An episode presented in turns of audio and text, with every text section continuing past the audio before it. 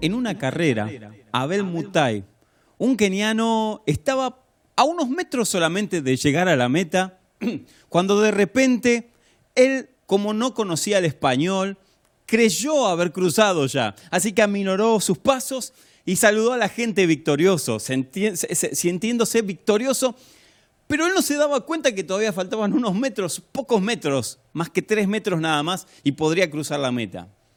La gente comenzó a gritarle que le faltaba todavía, pero él no conocía el idioma, así que no entendía si lo estaban ovacionando, celebrando o qué estaba pasando. Detrás de él venía Iván Fernández, otro deportista, otro corredor español, español. Así que cuando se dio cuenta de lo que estaba sucediendo, comenzó a gritarle, sigue adelante, sigue adelante. Y el keniano miraba para todos lados y no entendía lo que estaba pasando. Entonces Iván Fernández lo tomó del hombro y lo arrojó hacia adelante y cruzó la meta. Y Abel, el keniano, logró ganar la carrera. Los periodistas le preguntaron, dinos Iván Fernández, ¿por qué no aprovechaste si lo cruzaste tú? ¿Por qué no ganaste la carrera? Y entonces Iván eh, le dijo unas palabras que a mí me quedaron resonando. Dice, ¿cómo voy a falsificar una victoria? ¿Cómo voy a hacer yo trampa en ese descuido del keniano que no entendía qué era lo que había pasado, que se había confundido de meta? ¿Cómo podría hacer yo tal hecho? No, no, no, no, no me lo podría perdonar. Aparte dice, igual él estaba ganando, él era el ganador, yo no lo era. Qué increíble esta situación que acabamos de, ilustrar en una simple carrera que ustedes pueden ir a Google y pueden ver que esto es verídico.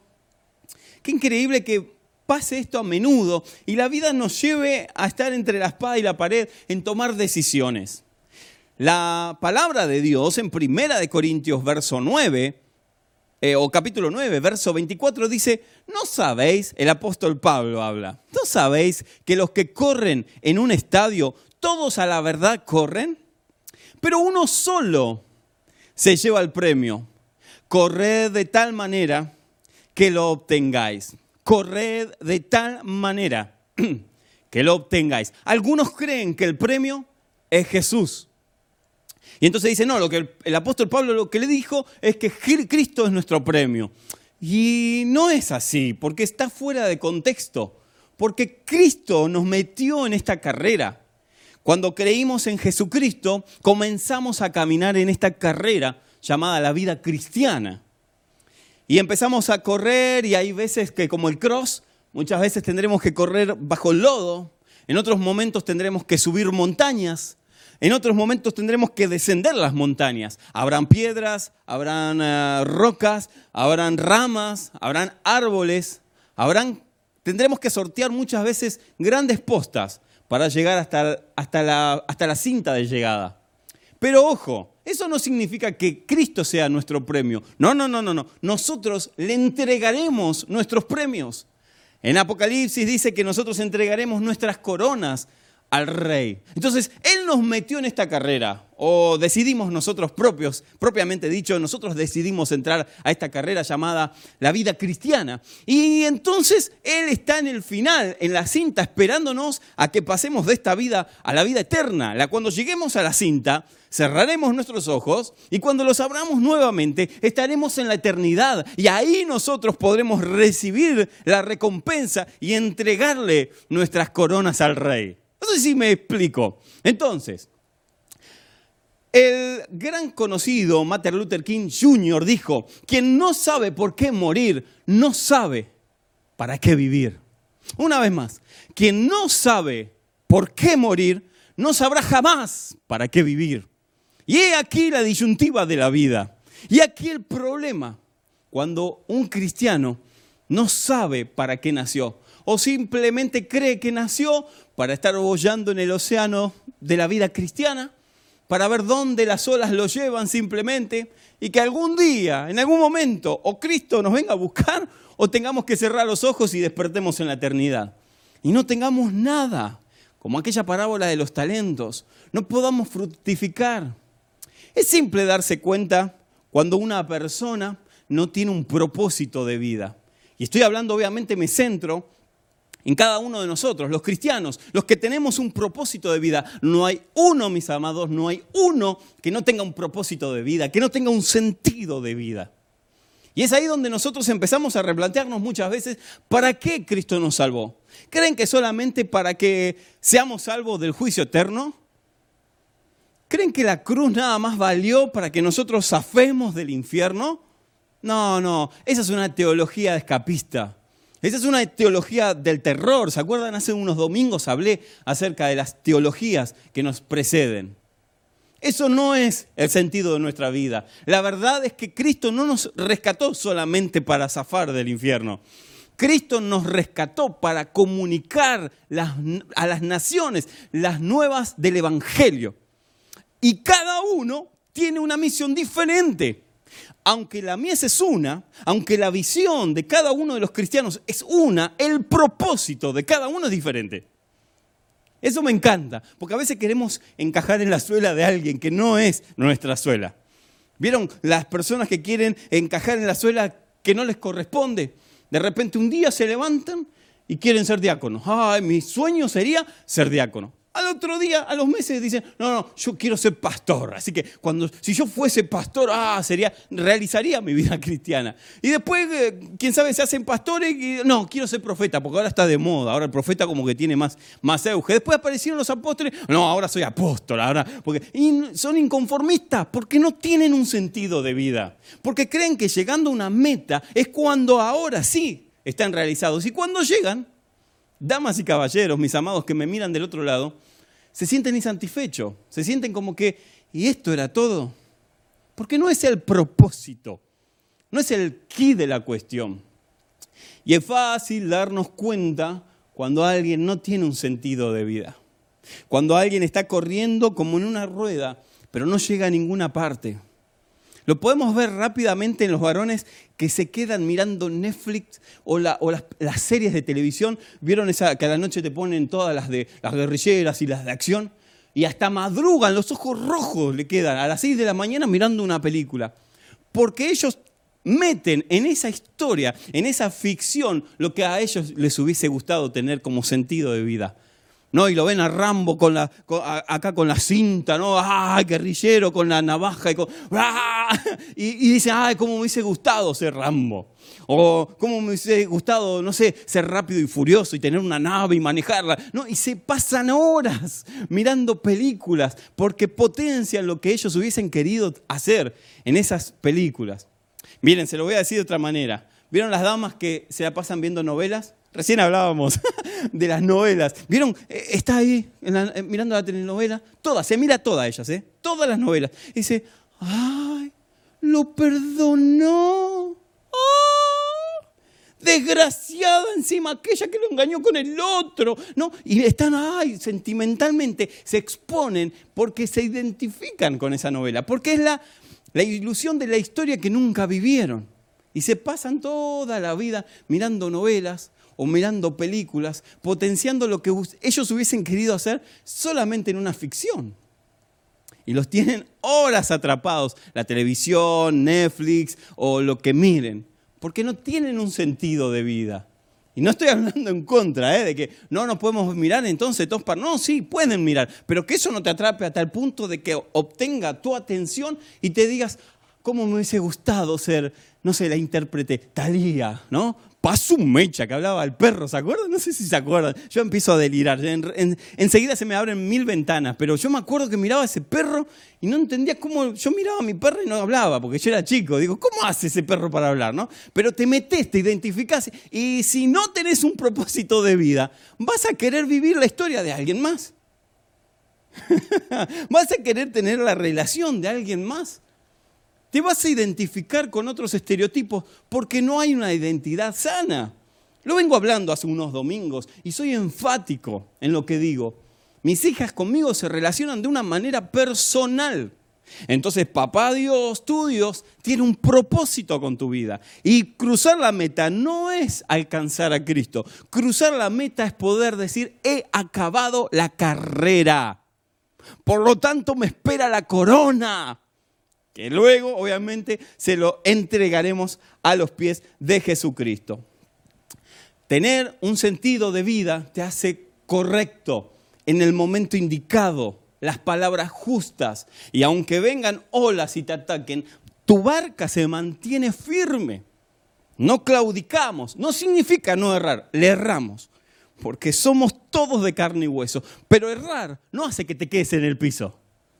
Errar no hace que te quedes llorando porque le fallé a Cristo y ahora cómo me voy a levantar, Él no me va a querer mirar. No, porque eso hace un fracasado, perdón, del otro lado.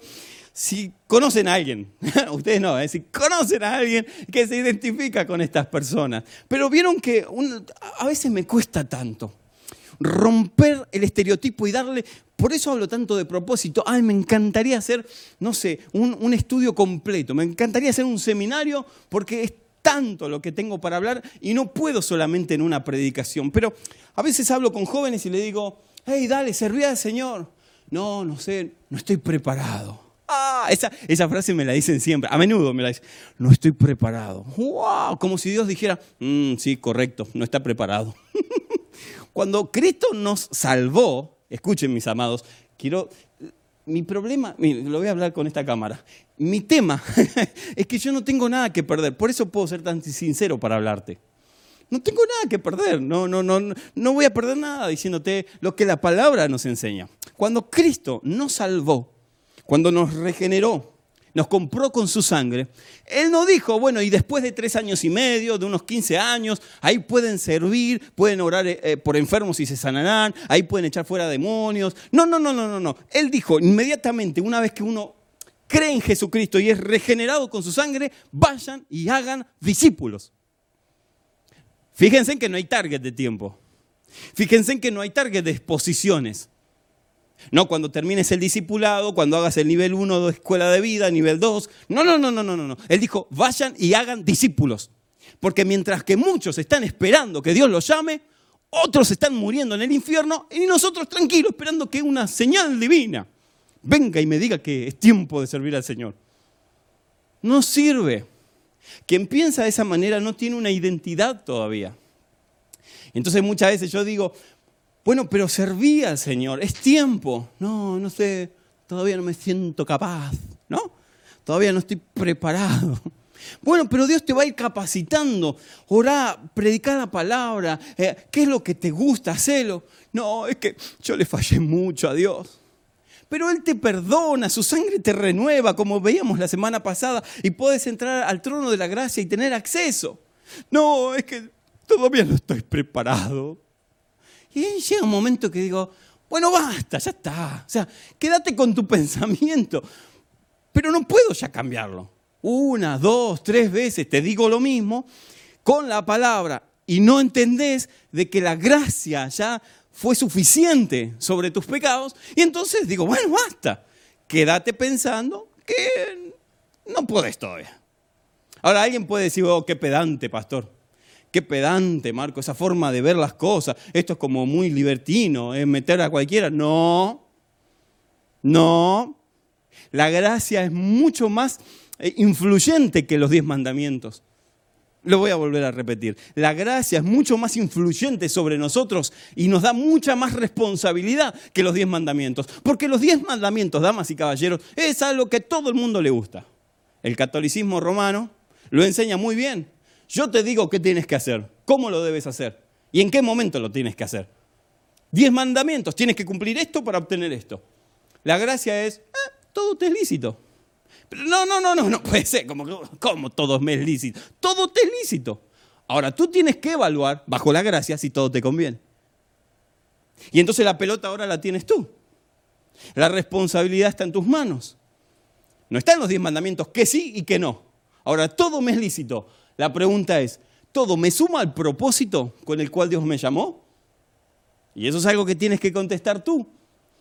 Ahora, ¿ustedes creen que lo que yo estoy hablando lo saco de mi cabeza? No, mis amados. Todo lo que yo les hablo pertenece a la palabra viva y eficaz de Dios. Yo no quiero, si, para no perder mucho tiempo, se los voy a leer, pero ustedes lo pueden chequear y esto queda en internet, así que lo pueden después rebobinar y ver si este loco del Tospar tenía razón en lo que decía. Cuando Dios llama a Moisés, esa zarza que todos conocemos que se prende fuego, y no se apagaba y llama la atención de Moisés. Y en alguna ocasión, en las predicaciones que están en internet, una vez prediqué acerca de esto, de que Dios le dice, quítate el calzado, porque era el lugar donde él estaba cómodo. Entonces, donde uno es transparente, donde uno se siente libre. Entonces Dios le dice a través de Jesús, es una cristofanía, el ángel le dice, quítate el calzado. Y él se quita el calzado y entra a la presencia de Dios y le dice Dios, Jehová, Dios fuerte y potente. ¿no? En ese tiempo ese era el concepto del pueblo de Israel, o quién iban a ser el pueblo de Israel. Jehová. Entonces Jehová le dijo, ve de nuevo a Egipto, porque tú harás que mi pueblo salga a ofrecerme sacrificios al desierto. Tú liberarás al pueblo. Y tienes que pararte delante del faraón. Y Moisés empezó. ¿Y cómo van a creer que yo estuve contigo? Y me encanta porque en el verso 2 de, uno encuentra el capítulo 4 que dice, y Jehová le dijo, ¿qué es lo que tienes en tu mano? Y él respondió, una vara. Entonces le dijo Jehová, bueno, échala en el piso. Y Moisés normalmente tenían varas porque con eso acallaban a las ovejas, él era pastor de ovejas, y entonces la tiró en el piso. Cuando la tiró en el piso se convirtió en suegra, digo, se convirtió en serpiente. Y entonces Moisés saltó, dijo, ¿qué, qué pasó? Es una señal, le dice Dios, yo te voy a dar señales para que sepan que yo te envío.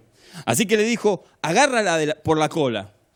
Miren, mis amados, los que conocen de History Channel o que han visto safaris, saben bien que los cazadores de serpiente aconsejan bajo ninguna circunstancia agarrar una serpiente por la cola, porque se retuerce todo y te ataca de una. ¿Cómo se debe agarrar una serpiente? Moisés es algo básico. Moisés la tenés que agarrar por la cabeza, nunca por la cola. Sin embargo, Dios desafía los paradigmas nuestros y le dice, agárrala por la cola. pero me va a morder, agárrala por la cola. Y la agarra por la cola y se vuelve a convertir en vara. ¡Wow! Así que le dice, no es todo, Moisés, mete tu mano en, tu pecho, en tu seno. Entonces Moisés mete la mano en el seno, en el pecho, y cuando la saca está llena de lepra, podrida, hiede, un olor nauseabundo, blanca como la nieve. Así que le dice, se asusta Moisés, ¿qué pasó Dios? Dice, métela nuevamente, la mete nuevamente, sácala. Cuando la saca, como la de un bebé. Mejor que como la tenía antes. y dice, y si no te creen, todavía tengo más para ti. Si no te creen, agarra un poco de agua del río y viértelo en la tierra. Y cuando toque la tierra, cuando toque el polvo, se transformará en sangre. Y se transforma en sangre. Yo no sé cuántos del otro lado, al tener tantas señales de parte de Dios, seguirían diciendo, Señor, no sé, ¿será tu, de tu voluntad o no?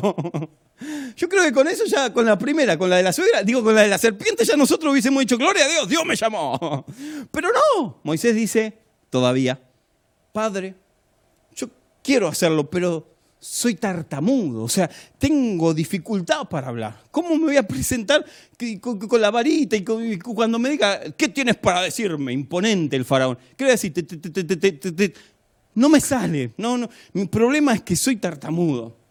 Entonces Dios le dice en el versículo 4, dice, no, yo no fui el que le di la boca al ser humano, los oídos, la nariz, el pelo. En algunos puso más nariz, en otros puso más oreja, pero ¿quién fue el que se la dio? Sonso, no fui yo el que te dio el habla. Párate delante del faraón y cuando te pares, tu boca, yo voy a estar en tus palabras, tal cual como le dijo a Pablo algunos años después.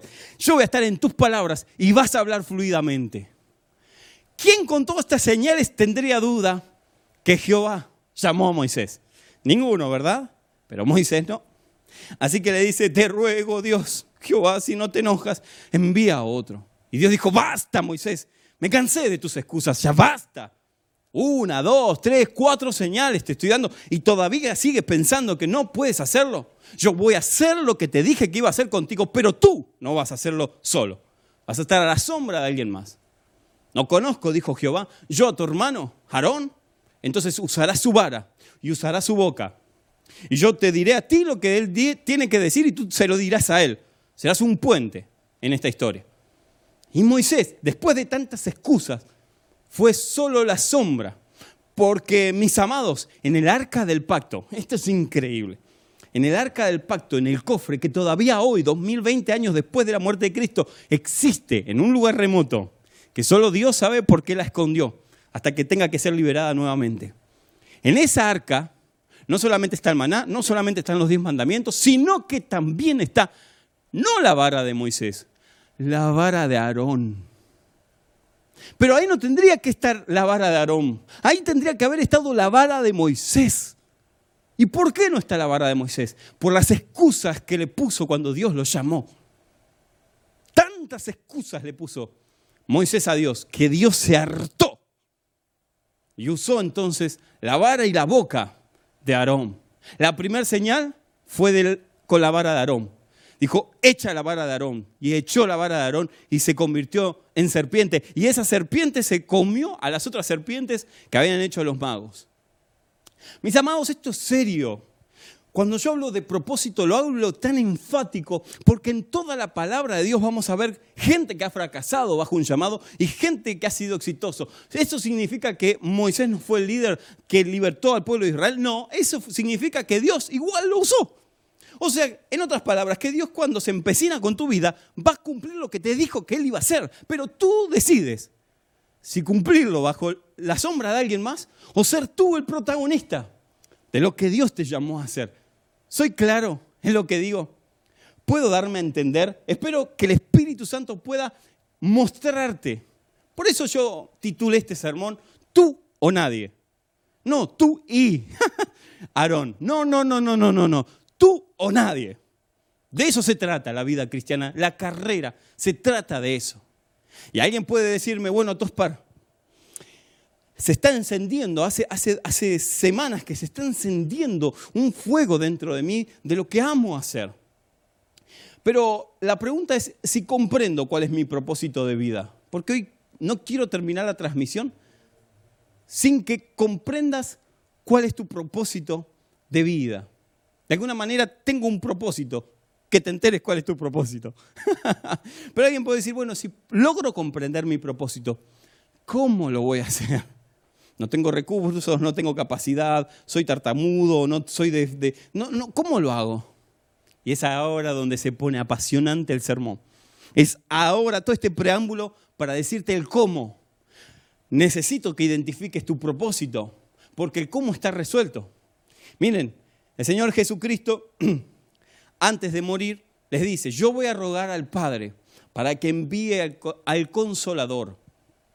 Algunas traducciones lo traducen como el consejero, porque es lo mismo. En la traducción más fideligna es el paracletos. Y el paracletos tiene la idea, tiende a tener la idea de una persona que camina al lado. Creo que ya lo estás entendiendo. El paracletos, el consolador el consejero es la persona, la tercera persona, como se dice normalmente, de la Trinidad, que hoy camina a tu lado. O sea, Él fue enviado por el Padre a la tierra para caminar a tu lado. Una vez más, el Paracletos, el Espíritu Santo, fue enviado por el Padre. ¿A qué no saben para qué? Para caminar a tu lado. Obviamente el Padre está sentado en su trono, el Hijo a la diestra y el Espíritu Santo caminando las mismas calles que vos, acostándose en la misma cama que vos, viendo lo que vos estás viendo, escuchando lo que vos estás hablando, porque Él es el consejero que camina a tu lado. Y ahora no puedo evitar volver al inicio del sermón cuando te conté que en la carrera Abel, el keniano, había pensado que había cruzado la meta y no la cruzó. Entonces, un maravilloso hombre, Iván Fernández, español, lo agarró al lado de él, del hombro y lo empujó hacia la meta. Mis amados, cuando creemos que hemos ganado una victoria y todavía no está completa, el Espíritu Santo te agarra, te toma y te tira hacia adelante. Él es el que te empuja.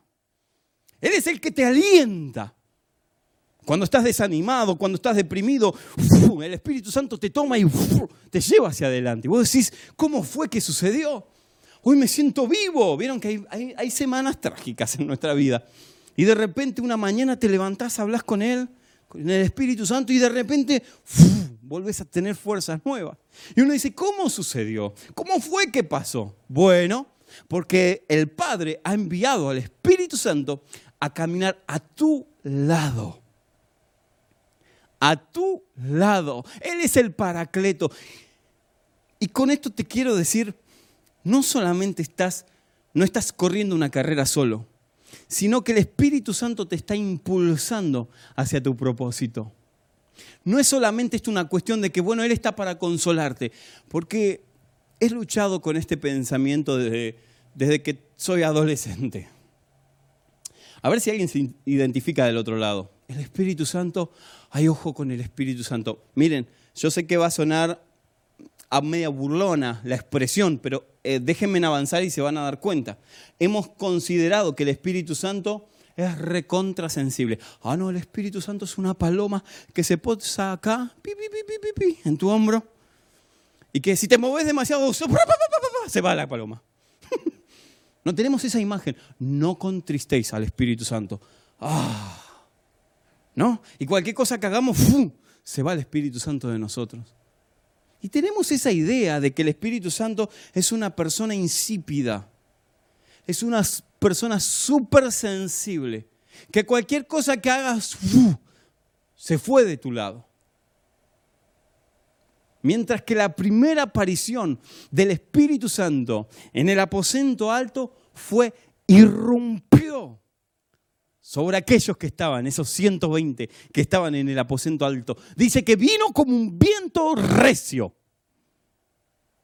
¿Qué es un viento recio, Tospar? Un viento recio es un viento huracanado. Un viento que tiembla una, hace temblar una montaña o hace temblar un edificio. Que dicho sea, de paso, eso fue lo que pasó cuando el Espíritu Santo descendió en el aposento alto. Dice que la casa tembló. la casa tembló. ¿Te ha pasado de entrar a un lugar o ver a alguien entrar y pero con actitud. Hola, acá llegué yo. ¿Vieron eso? Eso que, hola, acá estoy. ¿Vieron que tienen actitud? Eso, eh, permiso. No, no, no. Eso que dice, hola, acá estoy yo. Ese es el Espíritu Santo. El Espíritu Santo es aquel que entra en tu vida de una manera poderosa, porque Él es potencia. Obviamente que una de las características del Espíritu Santo es no contristarlo. Es que Él es sensible, pero son características. No lo define como persona. Él es como Iván Fernández, es una metáfora, ¿no? Él es como Iván Fernández que te empuja hacia la meta, aun cuando sientas que fallaste, aun cuando sientas que te, que te caíste al piso, Él te toma del brazo y te empuja hacia la meta. No se terminó tu vida. Tengo propósito con tu vida. Levántate. ¿Se acuerdan como Rocky?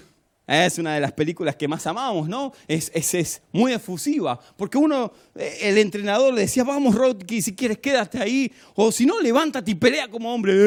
sé qué le decía Rocky. Y el entrenador decía, bueno, entonces levántate, pelea como hombre. Bueno, el Espíritu Santo vendría a ser aquel que nos da potencia, poder para cumplir nuestro llamado, para cumplir nuestro propósito en esta vida cristiana. No sé si te está motivando, no sé si el Espíritu Santo te está trayendo revelación, pero lo que quiero decirte esta mañana, en esta mañana, que a no ser que no conozcas tu propósito, debes descubrirlo para entender cómo el Espíritu Santo te empuja hacia la meta. Si no, estarás bollando en el océano de la vida cristiana, yendo para cualquier lugar de donde te lleve la marea sin tener un propósito claro. Pero todos, amados y amadas, todos tenemos propósito. Todos tenemos propósito. No hay un hijo del rey, no hay un solo cristiano que no tenga un propósito en claro. Ni uno. Una vez hace muchos años escuché, ah, cuando era jovencito, escuché una prédica de Dante Gebel que me encantó, la tesoré y la guardé en mi corazón. Y él hablaba de que le hubiese gustado tener el DeLorean, de volver al futuro. Y dice que iría, iría a ese Dante Gebel chiquito. Muchas veces pensé en lo mismo. Dije, ¿cuántas veces me hubiese gustado ir a aquel Marcos Bustos de 13 años?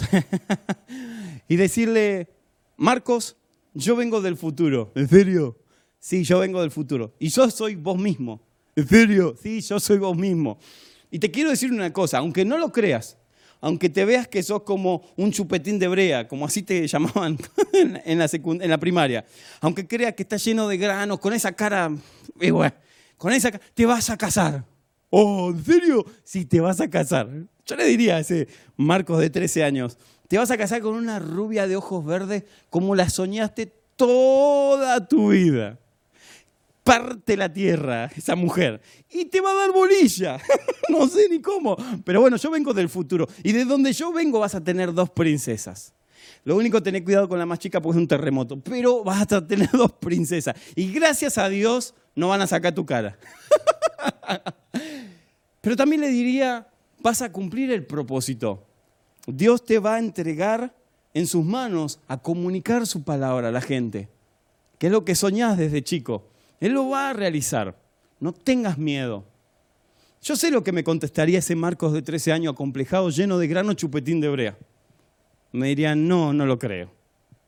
De la misma manera que aunque yo estoy hablando de propósito del otro lado hay personas que me dicen, Tospar, yo no creo todavía que, que el Cristo, el que me salvó, tenga un propósito con mi vida. Por eso soy tan enfático en hablar de propósito. Porque sé que como yo he tenido que atravesar tantos lugares para entender mi propósito. De hecho, mi propósito lo logré, comprender recién a los 27, 28 años. Hace poquito, el año pasado. Eh, pero recién en esa edad pude comprender cuál era mi sentido de vida, cuál era mi propósito. Y cuando tuve mi propósito claro, es como que los planetas se alinean, el cosmos se une y todo ayuda para bien. Cuando comprendes tu propósito, entonces haces que cada segundo, cada minuto valga la pena. Y ya no tenés tantos tiempos como antes para mirar películas en Netflix. Digo, no estoy en contra, digo, ya no pasás tantas horas, porque sabes que ahora tu tiempo corre en contra, porque tenés un objetivo claro y a no ser que, a no ser que inviertas bien todos los días de tu vida, no llegaré a cumplir mi propósito. Todos tenemos un propósito, amados. Todos tenemos un sentido de vida. Y la persona que está a tu lado, el Paracletos, el Espíritu Santo, sabe bien para qué el Padre te creó. Y Él es el que te empuja. ¡Ah, me encanta! Él es el que te empuja a que lo cumplas. Por eso ya no tienes más problemas ni con la religión cuando tienes tu propósito, ni con las personas, ni con el que te critica, ni con el que te aplaude ya no tienes problemas porque hay un propósito definido. No te define un templo, no te define un estereotipo ceremonial, te define tu propósito y sobre eso caminas. Lo sencillo no parece o no carece de profundidad, mientras que lo complejo a veces no es aparente sencillez. El que nació para correr las marcas, el que nació para ser trascendente. Lo sabe adentro y entonces cambia el paradigma de su vida. Porque tiene un sentido. Pero es solamente el que comprendió, el que nació nuevamente y nadie puede ignorar tu paso por esta tierra cuando comprendes para qué estás hecho. Algunos pueden decir, pero entonces es meramente cristiano, o sea, tengo que ser o pastor o apóstol o profeta. No, no, no, no, no, no, no. No, no. Porque hay gente que se les ha dado dones empresariales para hacer negocios. Gente que apoyó al apóstol Pablo armando carpas. Yo sé que me está siguiendo en lo que estoy diciendo. Y sustentaron los viajes de Pablo. Armando carpas, eran empresarios y sustentaban a Pablo. Hay gente que sabe, anda bien con las artes, sabe pintar, sabe sacar fotos, sabe pararse delante de una cámara. Hay otras personas que le encanta la medicina. Pero claro, como nos dijeron que tenés que ser pastor y salir de la carrera porque es un mundano. Mientras que los dones del Espíritu Santo se manifiestan donde estés porque vos portas la gloria. O sea, la gloria no te porta a vos, vos portas la gloria de Dios. O sea, el Espíritu, no tenés que seguir al Espíritu, el Espíritu Santo te sigue porque cuando entendés, esto, cuando entendés tu destino, tu sentido de vida, entonces todo cobra sentido. Ya Él no te tiene que decir por acá sí, por acá no, pero ojo por acá porque te está haciendo la montaña, ojo que está el ripio, el precipicio. No, no, no, no, no, no. Cuando vos tenés claro para qué Cristo te hizo, entonces claro hacia dónde vas. Y Él dice, ah, piloto automático. Y si te caes en el medio, Él te levanta y vamos a seguir para adelante. Porque hay un sentido. Cuando una pareja de novios eh, se presenta la situación de casarse, Ella le dice a él, esto para que entiendan a dónde quiero ir, cuando alguien no tiene un sentido de vida. Le dice, mi amor, ¿y de qué vamos a vivir cuando nos casemos? Ay, del amor, dice él. Sí, obvio, pero a ver, a lo que voy yo es, eh, ¿y qué vas a hacer para mantener nuestra familia? Nuestra familia se mantendrá con amor. No, está bien, pero yo no como amor. ¿Qué vamos a comer todos los días? Ay, yo con despertarme a tu lado, ay, sería el hombre más maravilloso de la vida. Ok, date vuelta un cachito. Se da vuelta y ¡pa! le hace la novia.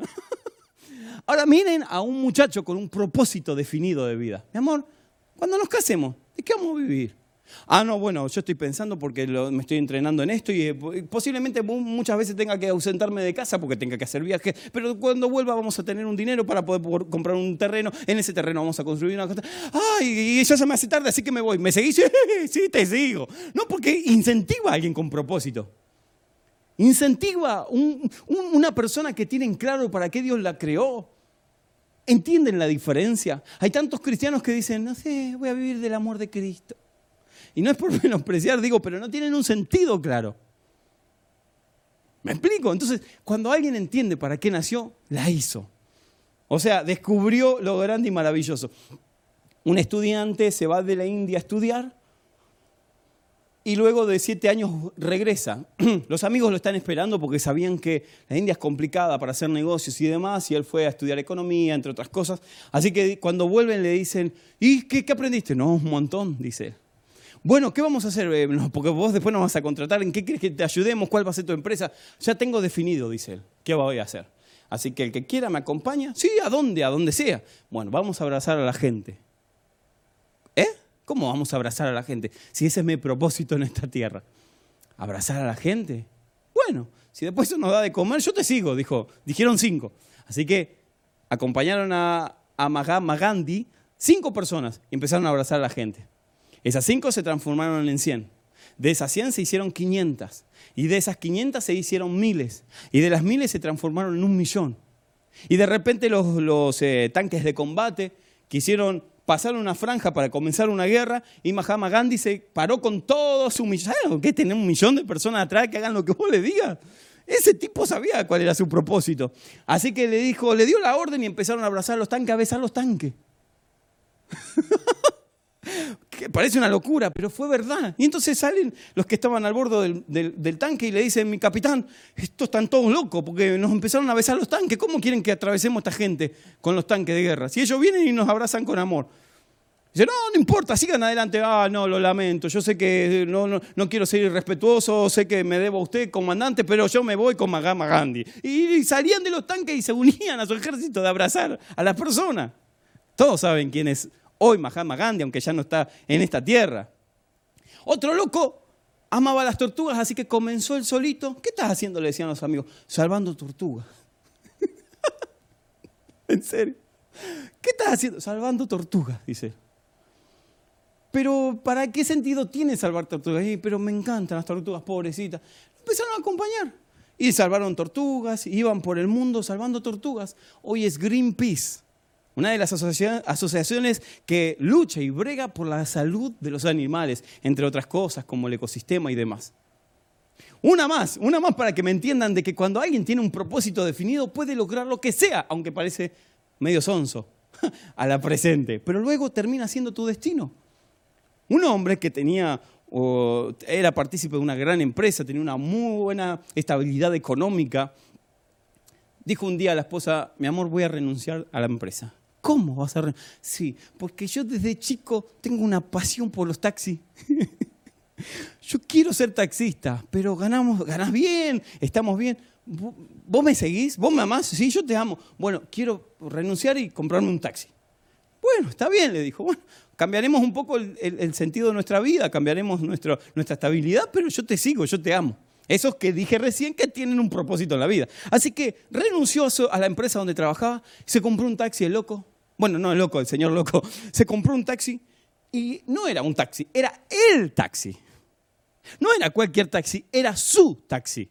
Así que lo vidrió, le puso parlantes atrás, se puso una vincha, puso un montón de, música, se CDs en ese momento, y cuando subía el primer pasajero le decía, bienvenido a bordo.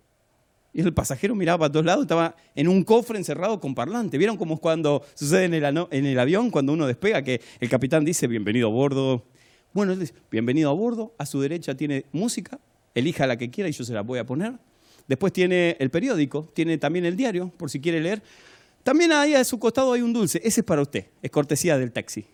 ¿Todo por la misma plata? Preguntan. Sí, todo por la misma plata. Y si solamente quiere hablar, yo apago la música y puede charlar lo que quiera. Claro, porque en los taxis, ustedes saben, si se tomaron algún, alguna vez un taxi o un remis, uno puede hablar lo que quiera. O un Uber que ahora hay, ¿no? Eh, o bueno, había. Eh, uno puede hablar lo que quiera porque nunca hay una probabilidad muy poca de volver a encontrar a ese taxista. Así que, de alguna manera, el taxista empezó a ser reconocido y la gente ni siquiera iba a un destino. Lo tomaban cuando aparecía él para desahogarse. Era como una especie de psicólogo a bordo de un taxi, hasta que lo descubrió la farándula en Estados Unidos. Y le compraron una limusina. Y él era quien transportaba a los famosos. Y a veces ni siquiera tenían un lugar, no iban a grabar, no, iban a grabar ni a un set, solamente querían escucharlo a él, querían desahogarse sus penas. Y hoy tiene una empresa y mueve millones. ¿Por qué? Porque decidió correr tras su propósito. No me quiero ir muy lejos. Ni Mahatma Gandhi, ni el loco de Greenpeace, ni siquiera este taxista. Vamos a la cruz. Alguien que rehusó a toda su fortuna celestial. Quien dejó la corona, el cetro, quien dejó su manto y descendió a la tierra y se hizo hombre. Y más que un abrazo entregó su vida y empezó a amar. y le dijo a sus seguidores, ¿quieren ser discípulos míos? Bueno, tendrán que amar a mi Padre y amar a sus hermanos como ustedes mismos. Esa es mi ley de vida. Ese es mi propósito en la tierra. Hacerme adeptos, seguidores, a través de la cruz, redimirlos para que no vayan a juzgar a sus hermanos, sino que los vayan a amar como se aman a ustedes mismos. Mis amados, termino con la retórica de Moisés. ¿Qué tienes en tu mano? Fíjense en que Dios no le bajó una vara divina del cielo. Porque algunos dicen, bueno, cuando vea señales en mi vida, entonces lo puedo seguir, eh, o puedo trabajar para Él, o puedo, puedo cumplir el propósito que hay en mí. No, no, no, no, no, no, no. No, Dios le dijo, ¿qué tienes en tu mano? Y Dios santificó la vara, no le bajó una vara divina, le santificó su propia vara. Mis amados, esta mañana quiero preguntarte, ¿qué tienes en tu mano? ¿Qué tienes en tu mano? Porque obviamente, como dije recién, es muy largo para hablarlo solamente en un sermón, pero quiero incentivarte, no solamente que comprendas quién es el paracleto, quién está a tu lado, quién te llena de poder, sino que también comprendas que lo que tienes en tu mano, eso mismo quiere usar el Dios Todopoderoso para cambiar tu historia, para cambiar tu paradigma. Es eso lo que Él quiere usar, no otra cosa lo que tienes en tu mano. Me gustaría hablar.